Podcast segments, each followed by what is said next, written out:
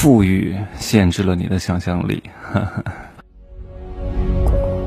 没有事实，没有真相，只有认知，而认知才是无限接近真相背后的真相的唯一路径。哈喽，大家好，我是真奇学长哈。今天呢，带大家忆苦思甜一下。很多我的受众年纪比较小啊，忘记了一些非常苦难和受罪的岁月。啊，我们都说贫穷限制了你的想象力，但有时候富裕也会限制你的想象力。太多人总是容易遗忘历史，遗忘过去发生的事情。我希望各位可以多多回顾一下。我以前是非常不喜欢看历史的，我一直觉得都过去了，有什么可看的呀？有什么可学的呀？我们要学未来，学未来的发展方向，对吧？所以我觉得历史很无聊，特别是。我们在中学时候学的历史，老师让我背什么年份，这就是，哎呦，什么多少年发生了什么事情，签了什么条约，又是谁打仗了，这这哪是学艺学历史啊？真的是在死记硬背啊，对吧？真正的历史，像国外他们学历史，完全不是这样学的，还背什么年份，啊，一六零几年签了什么条约，什么什么七七又是什么事变，然后各赔了多少钱。这都是细枝末节的事情，就很多老师他也不会教历史，他就会教这些。我发现真的一个好老师非常关键，我应该算是一个比较好的老师吧，对吧？如果我跟各位讲各种概念，一二三四五六七八九十九六五四，各位也听不下去。就是你讲述的方式是非常非常关键的哈。但后来我发现历史真的非常重要，它能够让你铭记一些你必须要记得的事情。也能够警醒你未来可能会发生的事情。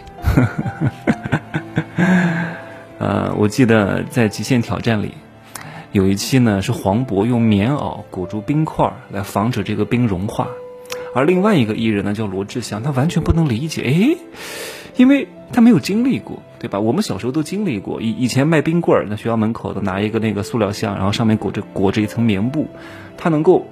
保冷，对吧？以前批发冰棒的时候，那个时候就拿那个，我记得小时候，呃，拿棉被去批发冰棒，或者是拿那个保温桶啊，就是以前，呃，家长去上班的时候带着那个保温饭盒，拿它去批发冰棒。那个时候批发冰棒，小伙伴几毛钱一根。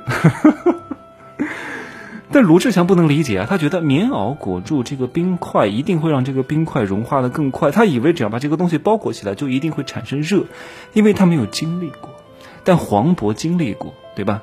卢志祥从小可能家庭条件比较好，因为台湾嘛，可能发展要比内地稍微快一点，他可能没有经历过这个事情，所以他不能理解。诶，拿一个这么厚的东西包裹住一个冰块，怎么可能会让它融化的更慢一点呢？对吧？因为他没有经历过，富裕限制了他的想象力。哎呀，现在很多，我上次还看到一个问答说，呃，让古代的灾民连续三个月吃方便面，啊，他们会不会觉得很厌烦？哎呀，问出这种话的人啊，都是没有经历过啊，各位。中华五千年历史，全国范围内能够解决食物短缺的问题，也就是近二十年的事情啊，各位。也就是近二十年的事情啊！我不是在讲假话呀。方便面这个东西，你知道是我们小时候最爱吃的东西吗？我小时候最爱吃的，真的不是什么康师傅，是幸运方便面，一块钱一袋，特别好吃，没有什么调料，就是一包油、一包胡椒粉一样的调料。然后我觉得那个面好好吃啊！我真的我最爱吃的就方便面。那个时候我记得我每一周都让我妈给我买方便面吃。苦命啊！人间美味就是方便面，但是呢，只是最近这几年啊，因为外卖啊，因为各方面的发展，才让方便面成为一个垃圾食品。那以前我们吃一顿肯德基，我记得零几年的时候，我还在上小学，对，零几年，我是零二年，零四零二年上初一，零四年上高中，应该是这，啊，那不零一年上初中。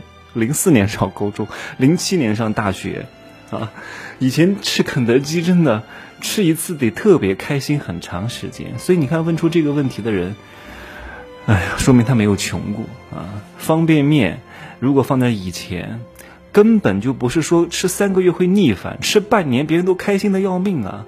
我记得比我们再大一点的人，就是那个时候泡面真的是人间美味，一个宿舍所有的人都紧着一碗泡面吃啊，有人吃，然后分着面吃，然后分完面之后还要把那个那个那个调料袋再舔一舔，还要把那个汤再喝一喝，恨不得这个汤还不倒，留着下一餐再泡饭吃。各位，真的。哎呀，何不食肉糜？你想想看哈，在两千零五年左右的时候，还有很多北方的一些不是特别穷的乡镇中学的学生都吃什么？也就是顿顿都是白菜、土豆、萝卜，夏天可能吃点本地蔬菜，茄子、番茄，已经很不错了。各位，你真正能够衣食无忧、随随便便买什么吃什么的时候，也就是最近这二十年的事情了。你再往前推个二三十年，为什么那个时候九九几年、八几年，对吧？那那些时候，为什么人们那么喜欢过年？因为只有在过年的时候才能吃一顿饺子，才能吃一顿白面馒头，才能吃一点点肉啊！平时都吃各种杂粮、粗粮，对吧？现在给鸡、给鸭、给猪吃的东西，什么小麦的那个稻壳叫麸啊，现在谁还吃？那我会吃哈，就是有时候买那个长猫草的那个东西啊，我会拿来吃一吃，因为这里面才有食物的精华，对吧？还有那个小米的那个壳叫糠啊，糠都是给谁吃的？猪才吃糠，以前人就吃猪吃的东西。我们再往前推啊，再往前推，再过个什么一九七八年以前，在一些中国一些西北的地方，各位那个时候，哎呀都不敢想象，很多人真的都吃什么？吃树皮，各位就把那个榆树上的皮。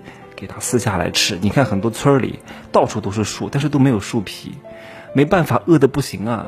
然后再往下走，吃什么？没树皮吃了，吃土。各位，啊，吃什么土啊？你知道吗？叫观音土。观音土是什么？叫高岭土。高岭土是什么？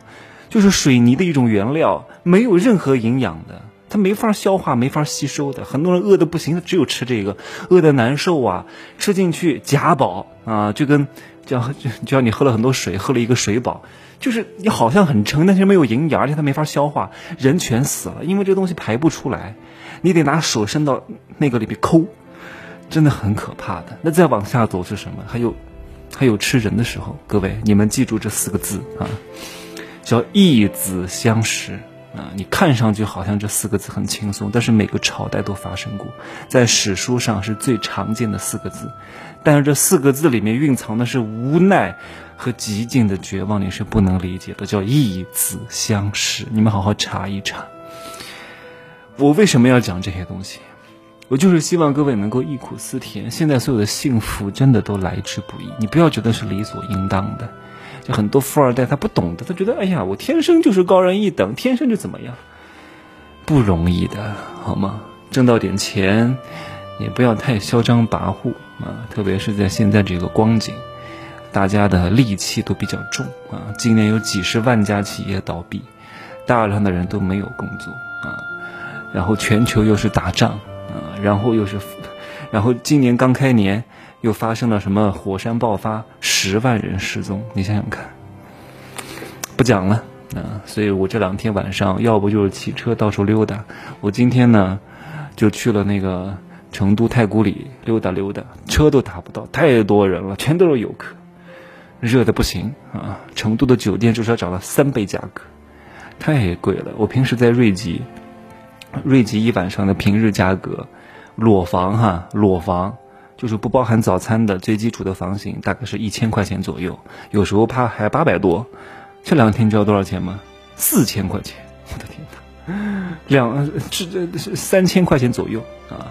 然后有些套房卖一万八，有些普普通通的四星级酒店卖一千八，就在太古里附近。所以各位啊，错峰出行，我我我真的我不打算在暑假去敦煌了，太贵了，我真的不舍得。嗯，有钱也不能乱花，我就在成都吃吃喝喝就行了啊，就这样说吧啊，希望各位呢能够这这个这个词儿我忘了怎么说，哎呀，我不讲了。